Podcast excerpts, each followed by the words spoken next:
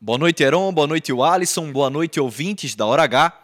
A defesa do padre Egídio de Carvalho recorreu, nesta sexta-feira, ao Superior Tribunal de Justiça. O pedido de habeas corpus foi protocolado no final da manhã e busca livrar o sacerdote da prisão preventiva decretada na semana passada. O recurso será julgado pelo ministro Teodoro Silva Santos, da sexta turma. Padre Egídio foi alvo de uma operação em outubro após vir à tona um escândalo envolvendo o desvio de cerca de 140 milhões de reais durante a sua gestão no Hospital Padre Zé. O religioso permanece detido na penitenciária especial do Valentina e aguarda a decisão. João Pedro Gomes, na hora H, o dia inteiro em uma hora.